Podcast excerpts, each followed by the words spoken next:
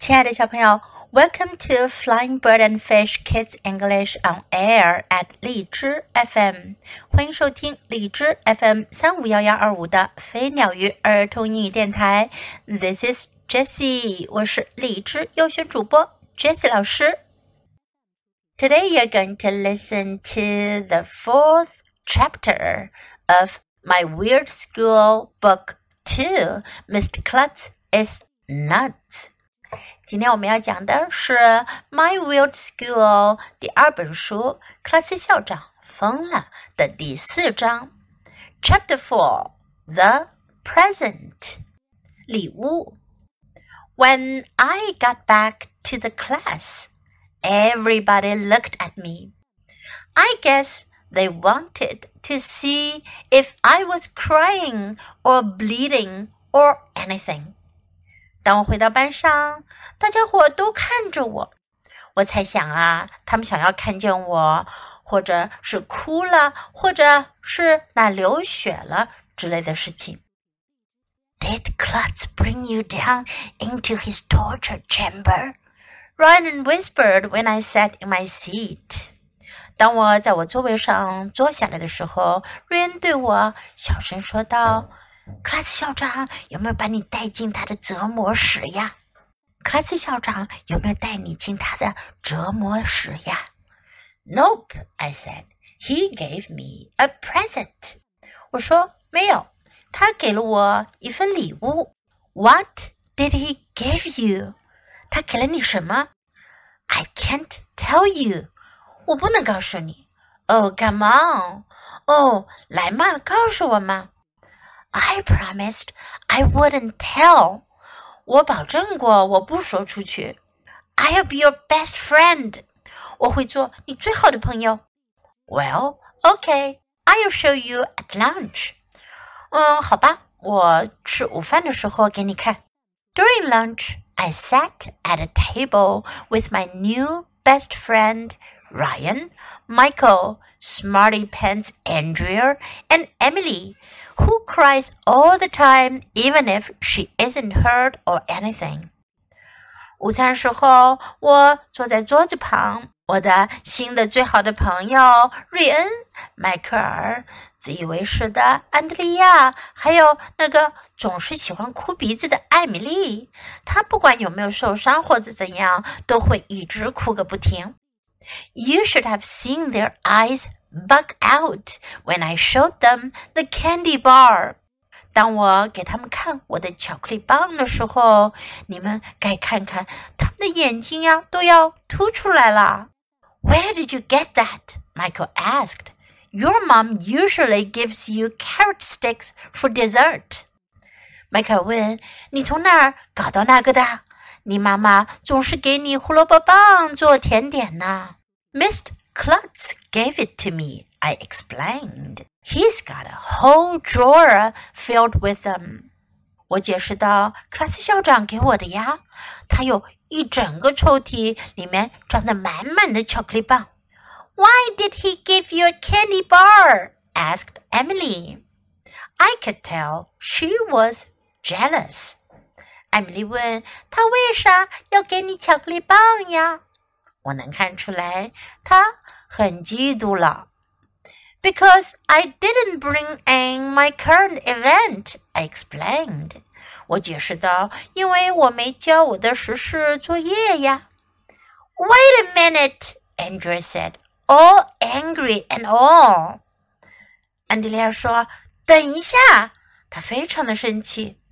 You got sent to the principal's office for being bad and instead of punishing you, he gave you a candy bar? That's not fair. I brought in three current events and I didn't get a candy bar. 你因为表现不好被送去校长办公室，他不但没有惩罚你，还给了你一条巧克力棒。那不公平！我都交了三次实施作业了，我一条巧克力棒都没得到。Maybe you should try not being so perfect all the time, I said. You can have my carrot sticks, Andrea. 我说：“也许你应该尝试一下，不要总是这么完美哦。”安德利亚，你可以吃我的胡萝卜条。I love getting Andrea mad. She thinks she knows everything.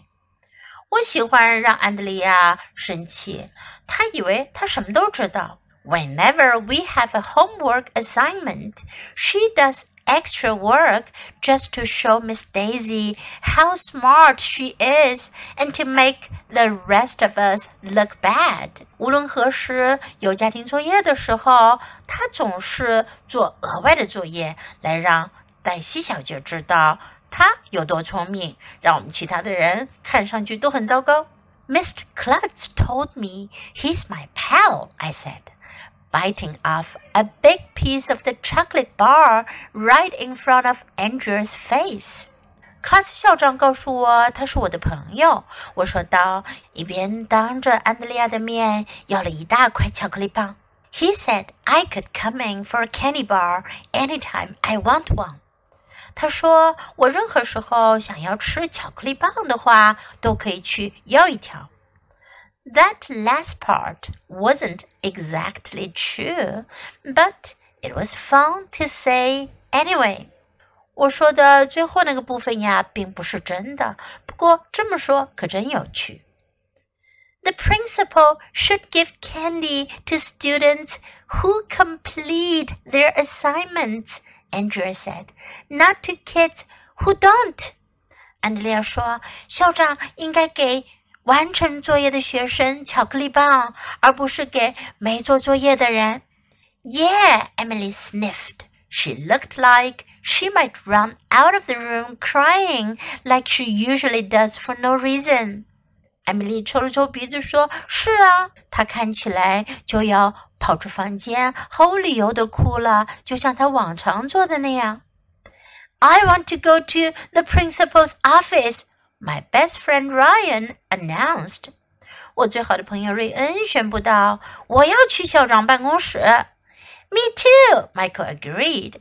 I want a candy bar. 迈克尔同意说：“我也要去，我想要巧克力棒。”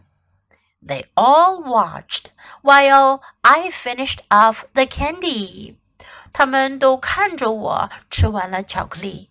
I licked the extra chocolate off my fingers and rubbed my tummy just to make sure they would know how good it was. 我把手指上流出来的巧克力给舔掉，还摸了摸我的肚子，就想让他们都知道这有多好吃。小朋友们，Have you ever been to the principal's office? Do you want to go to the principal's office?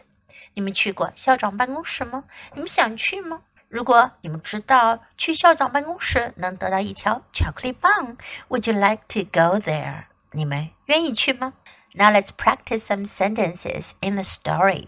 Nope，不，没有。Nope equals to no 这个词呀，意思和 no 是一样的。Nope，不过听起来语气呢要更为坚决。Nope。he gave me a present. 他给了我一份礼物。He gave me a present. What did he give you? 他给了你什么？